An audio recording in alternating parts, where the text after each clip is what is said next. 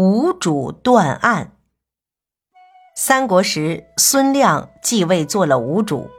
有一次，他带着随从去皇家林苑，当时正值吃梅子的季节，孙亮就派遣一个黄门到皇宫的仓库里取一些蜂蜜，准备腌梅子。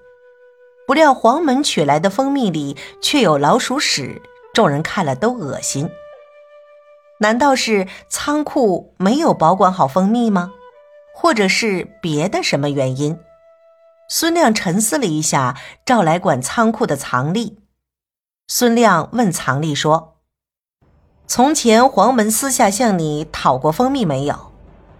藏吏想了想，回答道：“讨过几次，但臣从来没敢给过他。”孙亮又问黄门。黄门气呼呼地说：“他在胡扯，陛下，蜀使肯定在臣领出蜂蜜前就混进去了，他却想陷害臣，祈请陛下明察。”众人都被搞糊涂了，只好说：“到底谁是谁非，还是让司法官来审讯查清吧。”孙亮却摇摇头说：“这倒不必，其实这事不难查清。”朕已经有办法了。他下令把熟屎当场剖开，发现它表里不同，是干的。